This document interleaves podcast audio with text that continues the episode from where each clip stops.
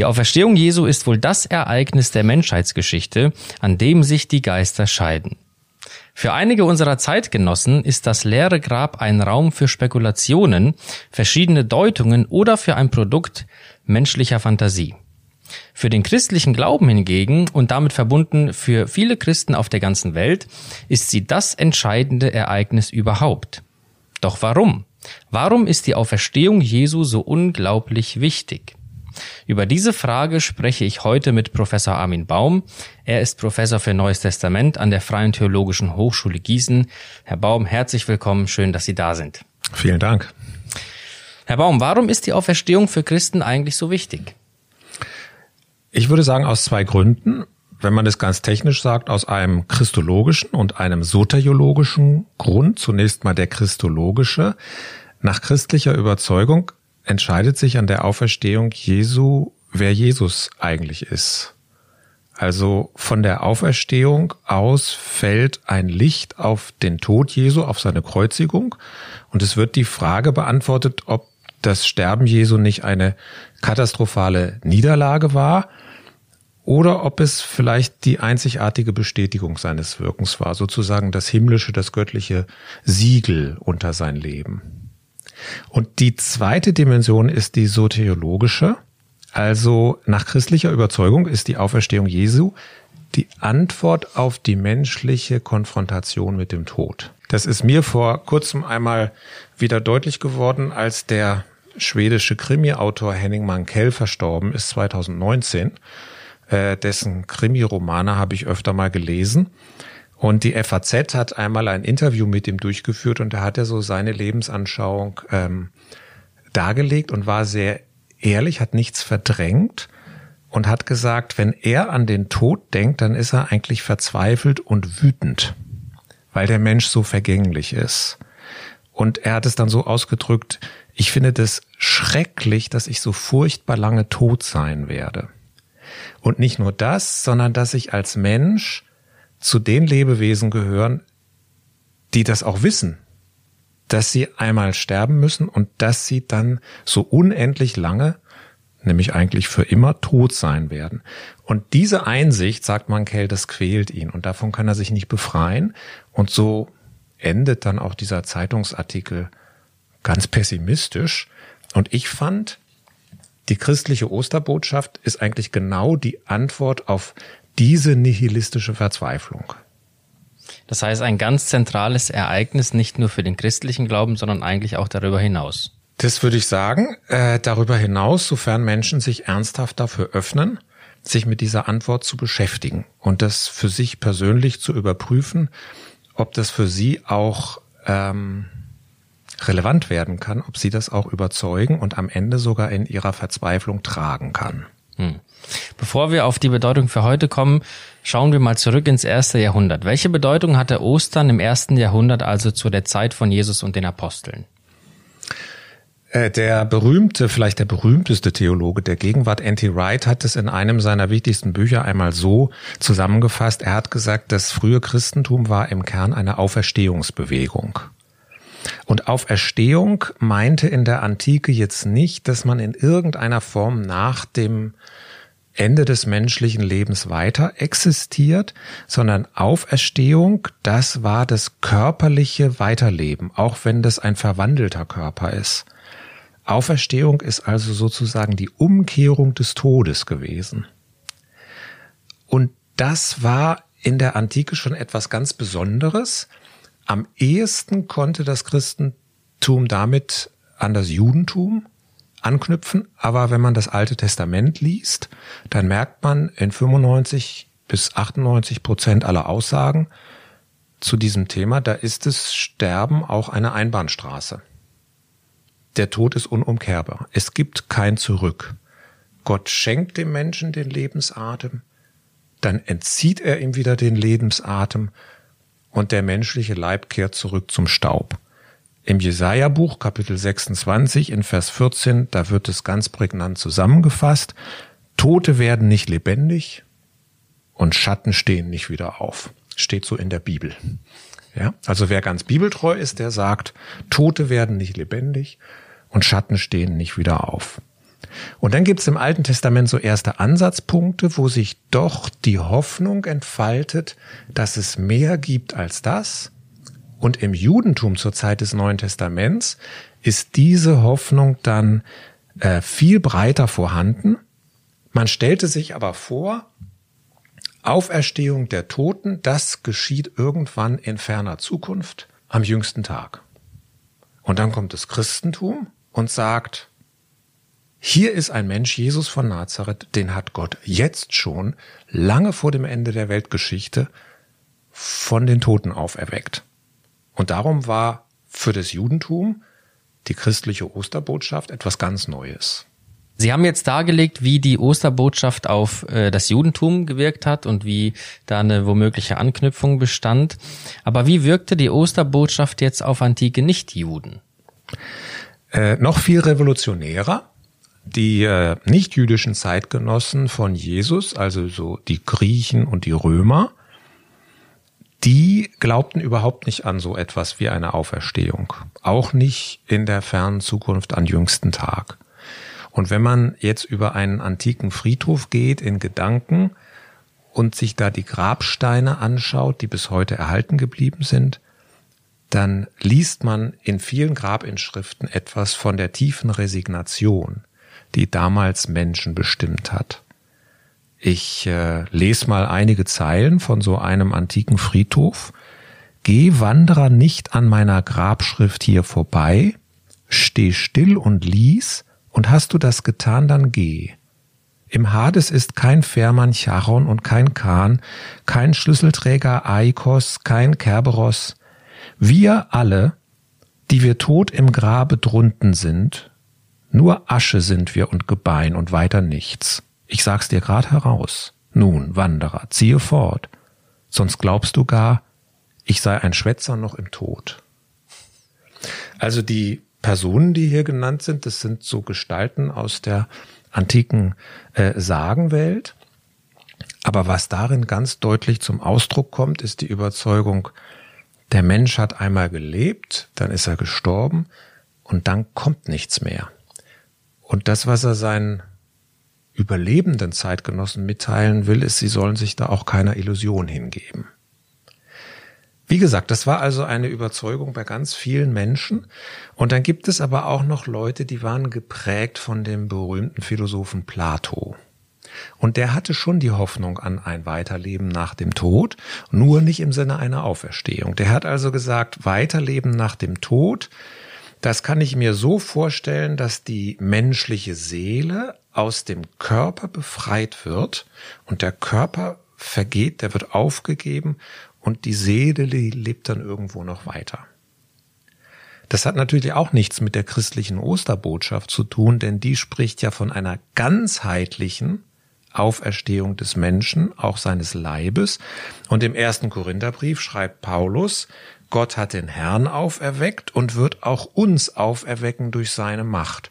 Und wenn das ein antiker Grieche oder Römer gehört hat, dann hat er erstmal gesagt, also das ist wirklich eine sehr neue, sehr eigenartige, besondere Botschaft. Entweder ich muss die gleich ablehnen oder ich muss da mal länger drüber nachdenken. Aber die Christen haben sozusagen ihren griechischen und römischen Zeitgenossen gesagt, an dieser Stelle am Ostersonntag, da ist sozusagen der Deich gebrochen.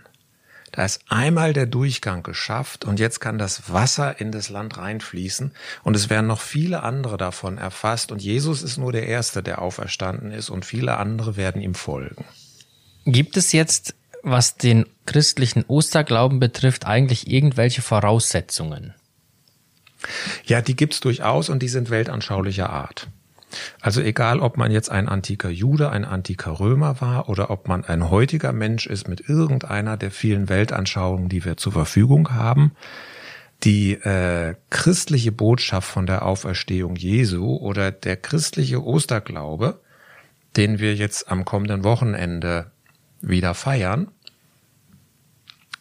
das setzt ein jüdisch-christliches Gottesbild voraus. Also wenn es gar keinen Gott gibt, oder wenn Gott mit der Natur identisch ist. Oder wenn Gott sich zwar von der Natur unterscheidet, aber niemals in unsere Welt eingreift, dann kann es keine Auferstehung geben. dann äh, gibt es auch kein Ostern im neutestamentlichen Sinne. Aber wenn es einen allmächtigen Gott gibt, der Himmel und Erde gemacht hat, der auch über die Naturgesetze, die wir kennen, verfügen kann, dann ist die Tür prinzipiell offen, weltanschaulich gesehen offen. So wie es im ersten Samuel-Buch heißt in Kapitel 2, der Herr tötet und macht lebendig, er führt in den Scheol hinab und wieder herauf. Also wenn man dieses Gottesbild hat, das diese Möglichkeiten zulässt, dann kann man auch die Frage stellen, ist Jesus von Nazareth von den Toten auferweckt worden? Und dann kann man auch weiter denken bis hin zu der Frage, was bedeutet das dann für uns und für unsere Zukunftshoffnung? Hm. Aus welchem Grund glauben dann Christen, abgesehen davon, an die Auferstehung von Jesus? Zu Ostern erscheinen ja häufig auch in den großen deutschen Nachrichtenmagazinen äh, längere Artikel zu diesem Thema. Und ähm, der Dichter Lothar Zenetti hat es einmal in einem kleinen Gedicht aufgespießt. Das geht so. Auf die Frage des Spiegel von Emnit ermittelt, ob es ein Leben nach dem Tod gibt, sind von 100 Befragten 48 dafür und 48 dagegen. Und wer entscheidet? Fragezeichen. Also natürlich muss das jeder für sich entscheiden. Er muss es auch ganz persönlich entscheiden, aber man kann es nicht nach Meinungsumfragen entscheiden. Man muss irgendwelche Argumente haben. Und bei diesen Argumenten, glaube ich, muss man zwei Arten von Argumentationen unterscheiden. Eine historische Argumentation und eine zweite Argumentation, die würde ich mal eine spirituelle Argumentation nennen. Es gibt Christen, die verwenden nur die eine oder nur die andere. Ich würde sagen, man muss beides verwenden. Und wenn man beides zusammenhalten kann, dann ergibt sich die beste Basis für einen Osterglauben. Das ist so ähnlich wie wenn man auf einem Bein steht. Manchmal kann man dann auch stehen, aber auf zwei Beinen steht man einfach viel stabiler, viel sicherer. Wenn ich jetzt mal über diese historische Begründung mir Gedanken mache, dann stelle ich zunächst fest, wenn ich das Neue Testament lese, da sind die Berichte sehr zurückhaltend. In allen vier Evangelien gemeinsam wird darauf verzichtet, das Ereignis der Auferstehung direkt zu beschreiben. Keiner der ersten Schüler Jesu behauptet dort, er habe gesehen, wie sich das Grab geöffnet hat oder er habe gesehen, wie der auferstandene Jesus herauskommt. Das ist für mich ein Hinweis, dass es da ein Geheimnis gibt, eine Grenze, die können wir als Menschen nicht überschreiten. In späteren Evangelien aus dem zweiten, dritten Jahrhundert wird diese Grenze dann doch überschritten und alles Mögliche fantasiert, aber es sind eben spätere und weniger historische Texte. Wenn ich dann also frage, äh, was haben dann aber diese ersten Schüler Jesu gesehen?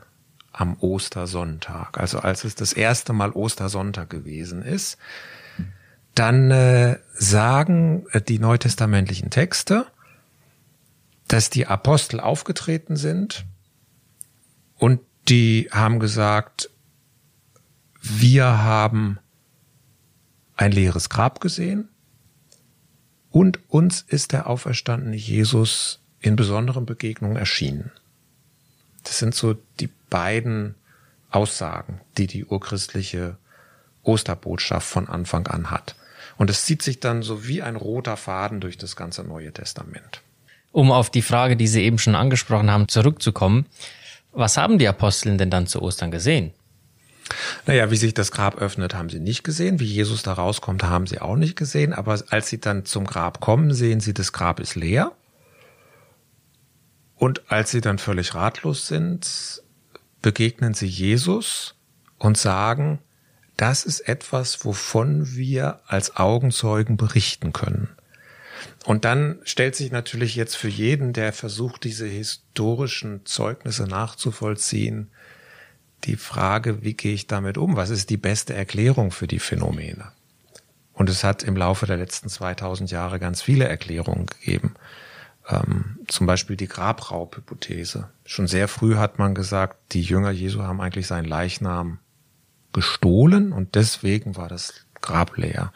Oder die Scheintod-Hypothese, Jesus war gar nicht wirklich tot und ist dann wieder zum Leben zurückgekommen und ähm, insofern ist auch keine wirkliche Auferstehung passiert.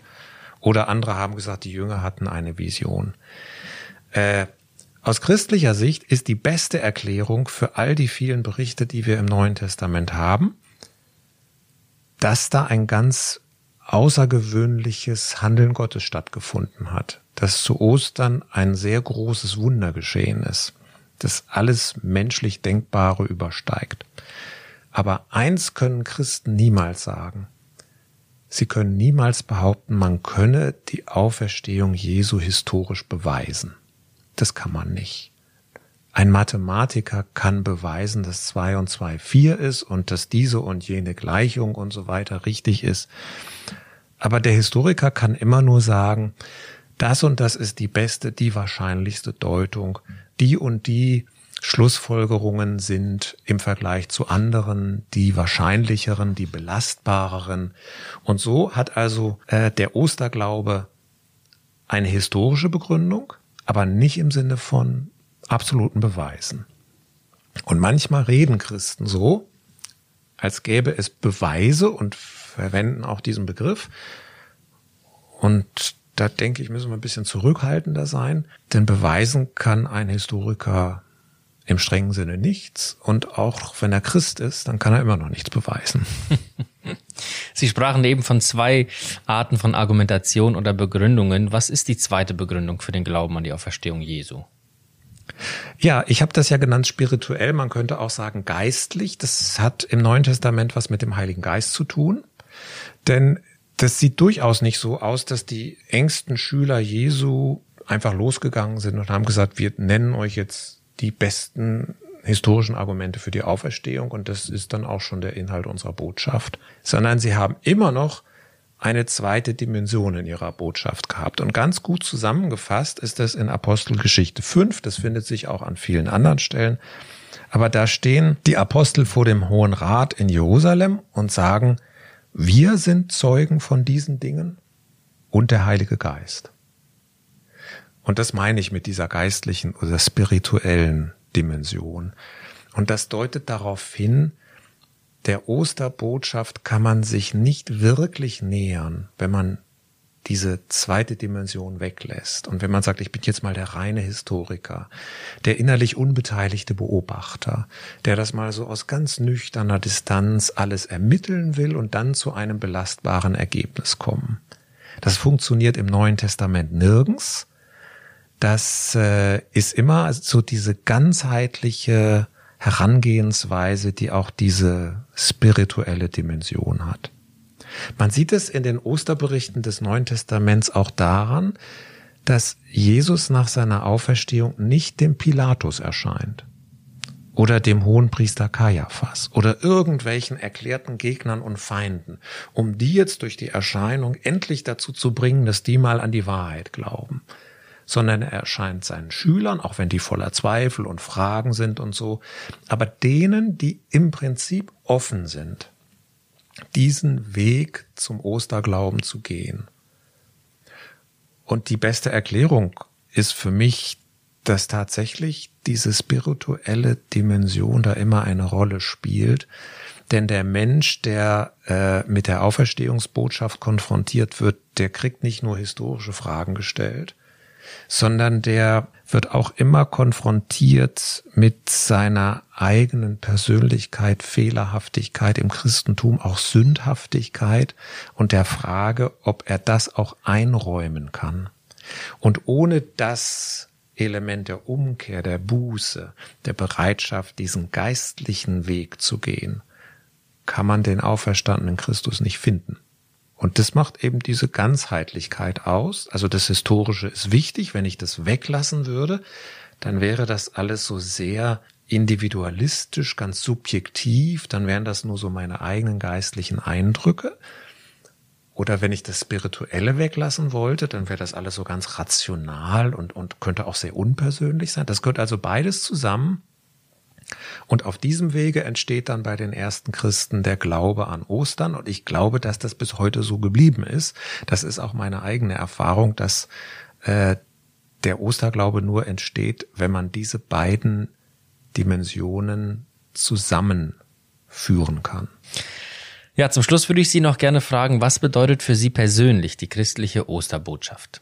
Also wenn ich das ganz persönlich sagen soll, dann sind das so die Krisenmomente in meinem Leben, wo die Osterbotschaft für mich am wichtigsten geworden ist, auch wenn es gerade gar nicht Ostern war, von der Jahreszeit her oder von der Zeit des Kirchenjahres her.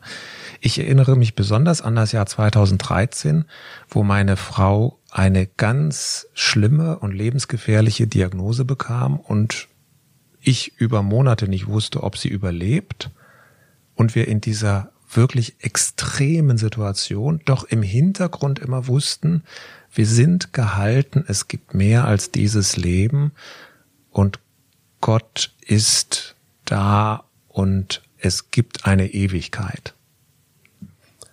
Und noch viel weniger lang zurück, vor etwa einem Jahr, ist meine jüngste Schwester verstorben. Anfang 2020. Ich als der älteste Bruder sollte dann die Beerdigung machen, habe ich auch gemacht.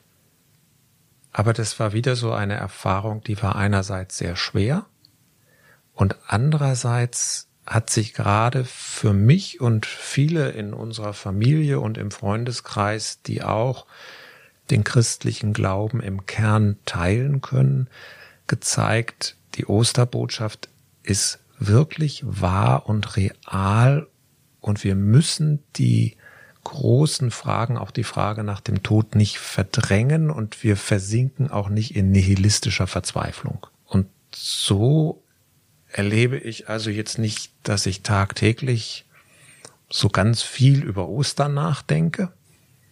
Immer wieder, ja, schon. Manchmal auch anlässlich der Tatsache, dass es wieder Ostern geworden ist. Aber am wichtigsten für mich persönlich wird es immer wieder in den großen Krisen des Lebens. Und ich glaube, auch wenn ich merke, dass mein eigenes Leben an sein Ende kommt, dann wird diese Dimension und diese Hoffnung und auch diese tiefe geistliche Überzeugung nochmal ganz entscheidend sein. Ja, Herr Baum, haben Sie vielen Dank für dieses offene Gespräch. Ich wünsche Ihnen Gottes Segen für Ihre Arbeit hier an der FDH. Auch Ihnen als unseren Zuhörern wünschen wir gesegnete Ostern und gottesreichen Segen. Mein Name ist Arthur Reiswig und Sie hörten FDH Podcast.